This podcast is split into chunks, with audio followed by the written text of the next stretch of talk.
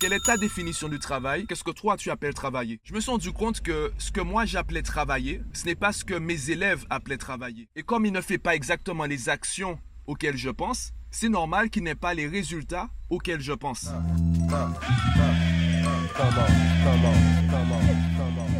Yo, je t'enregistre le podcast, on est dimanche. J'ai passé une bonne partie de la journée à mon bureau à travailler. Et malheureusement, quand je dis travailler, je suis obligé de mettre des guillemets. Parce que par rapport à la définition de la société du verbe travailler, donc du travail, aujourd'hui je n'ai pas travaillé, aujourd'hui j'ai procrastiné. Pourtant, moi je suis convaincu d'avoir travaillé. Alors, quel est le problème? Est-ce que c'est moi qui comprends mal les choses ou c'est nous, de manière collective, qui avons une vision floue, une vision erronée du travail? Mettons un contexte. Quand j'ai commencé à m'intéresser au coaching, donc quand j'ai commencé à m'intéresser au travail personnel de mes élèves, je me suis rendu compte que ce que moi j'appelais travailler, ce n'est pas ce que mes élèves appelaient travailler. Du coup, il y avait un problème de communication entre nous. Je disais aux élèves, tu dois travailler plus, et ils me disaient, oui, oui, oui, je travaille, je travaille, mais je travaille, je vois pas les résultats. J'ai beau travailler plus, j'ai beau faire des efforts, je ne vois pas les résultats. Je comprends pas ce qui se passe. Je dois sûrement être bête.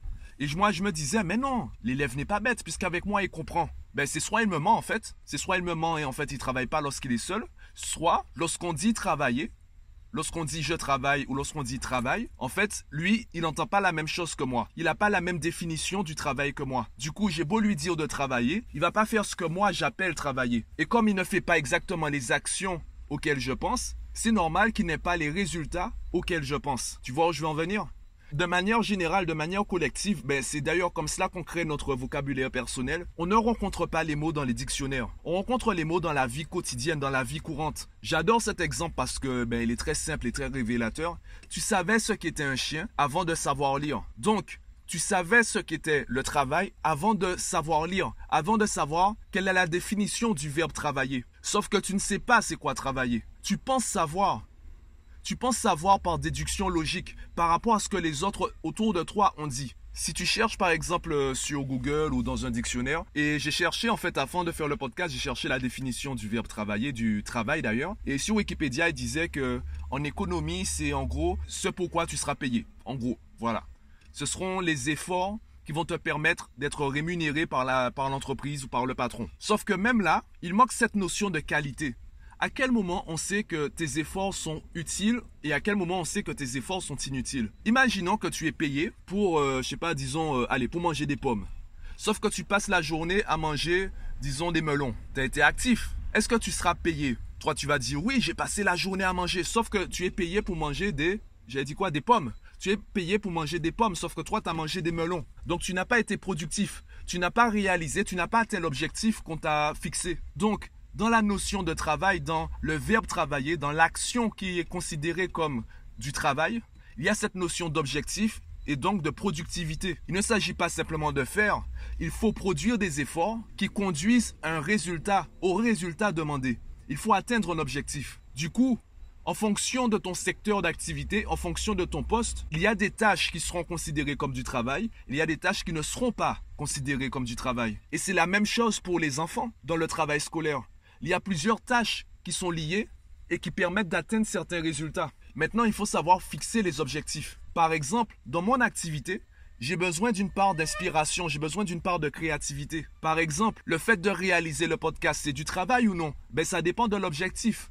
Je ne fais pas uniquement le podcast pour cela. Tu sais très bien, je le dis ouvertement, il y a un aspect marketing puisque je me fais connaître. Ça permet aux personnes qui seront mes éventuels clients de me connaître et de savoir tout de suite s'ils veulent travailler avec moi ou non. Donc je les force pas à travailler avec moi. Par contre, le jour où ils m'appellent, le jour où ils me contactent pour travailler avec moi, ils savent déjà qu'est-ce que je fais, pourquoi je le fais, comment je le fais. Donc je n'ai pas besoin de négocier avec eux. Donc le podcast, ce n'est pas une perte de temps, ça fait partie aussi du travail. Donc il faut aussi que je prévoie un temps pour faire le podcast. Le problème, c'est que pour faire le podcast, j'ai besoin d'être inspiré. Prendre un micro et parler pendant une dizaine de minutes, ben si t'es pas inspiré, euh, ce sera un peu galère. Donc il faut aussi que je trouve un créneau pour trouver cette inspiration. Il faut aussi que je me trouve un créneau pour avoir une réflexion qui me permettrait d'aboutir à un discours assez pertinent pour en faire un podcast. Donc le temps que je vais passer par exemple sur YouTube à regarder des conférences, etc., ça va me permettre de gagner cette inspiration qui me permettra de créer ce podcast, qui me permettra de me faire connaître par mes éventuels clients. Maintenant, Il faut juste planifier le tout. Et ça, c'est une autre partie du travail. La première tâche que tu devrais planifier, c'est la planification des tâches. Voilà. Aussi simple que ça. La première tâche que tu devrais planifier, c'est la planification des tâches. Déjà, établir quelles sont les tâches que tu devras réaliser? Quels sont les efforts qui te permettront d'arriver à ton, à ton résultat, à ton objectif? Si tu fournis des efforts sans savoir s'ils sont productifs, eh bien, tu vas arriver comme la plupart des élèves qui sont en échec scolaire, tu vas travailler trop. Hier, je regardais une conférence de Franck Lepage, je remettrai le lien en description du podcast. C'est une conférence qui dure plus de deux heures, qui parle des dysfonctionnements de l'éducation nationale, donc du système scolaire français. Et il dit entre autres à un moment, l'école ne récompense pas le travail, l'école récompense le plaisir. T'as qu'à regarder les premiers de la classe, il y en a très peu en fait qui te disent ouais j'aime pas ça, mais bon euh, comme je devais avoir le bac, j'ai fait en sorte d'avoir 20 partout. Non, les premiers de la classe ils te disent ah ouais j'adore ça. T'as l'impression qu'ils sont passionnés par toutes les matières. Du coup, eux ils n'ont pas la même définition du travail que toi.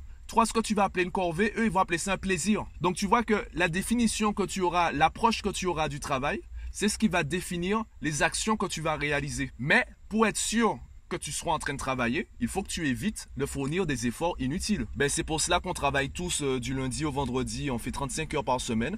Ben, c'est pour ça en fait qu'on doit travailler autant. Les patrons, ou du moins la société, nous impose une heure de début, une heure de fin. Et c'est à nous de nous débrouiller pour être productifs entre ces deux créneaux. 8h, 17h du lundi au vendredi. À toi de te débrouiller pour être productif de 8h à 17h. Moi, je sais que je suis productif généralement vraiment productif, euh, vraiment, euh, on va dire, avec mes mains. Je suis productif peut-être euh, entre 3 et 5 heures par jour. Le reste du temps, je vais le consacrer plutôt à gagner en inspiration, gagner en créativité. Vraiment, je vais ouvrir mon esprit à d'autres sources. Le matin, je préfère chercher tout de suite des podcasts, des vidéos YouTube que je pourrais regarder soit tout de suite, écouter ou regarder soit tout de suite, soit tout au long de la journée. Comme ça, je sais que j'ai des ressources, j'ai des références pour alimenter mon inspiration, etc. Donc, je ne dis pas que je suis parfait à ce niveau-là. Je ne dis pas que j'ai la meilleure, la meilleure productivité au monde. Par contre, j'ai déjà commencé à m'intéresser aux différentes tâches, aux différents efforts qui vont me permettre d'atteindre mon, mon, objectif. Du coup, lorsque je dis que je travaille, ben moi, je sais personnellement que je suis vraiment en train de travailler. Tu peux me voir en train de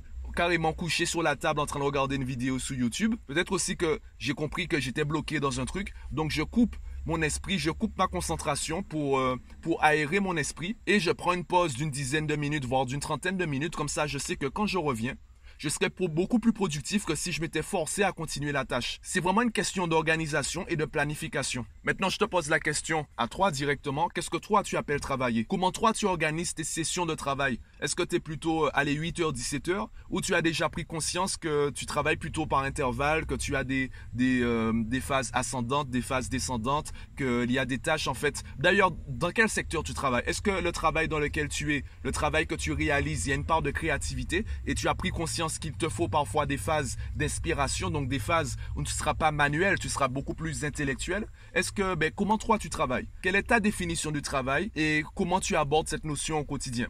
Donne-moi la réponse en commentaire du podcast sur Facebook, Twitter, LinkedIn, Instagram, comme tu veux. Et moi, je te dis à demain pour un nouvel épisode.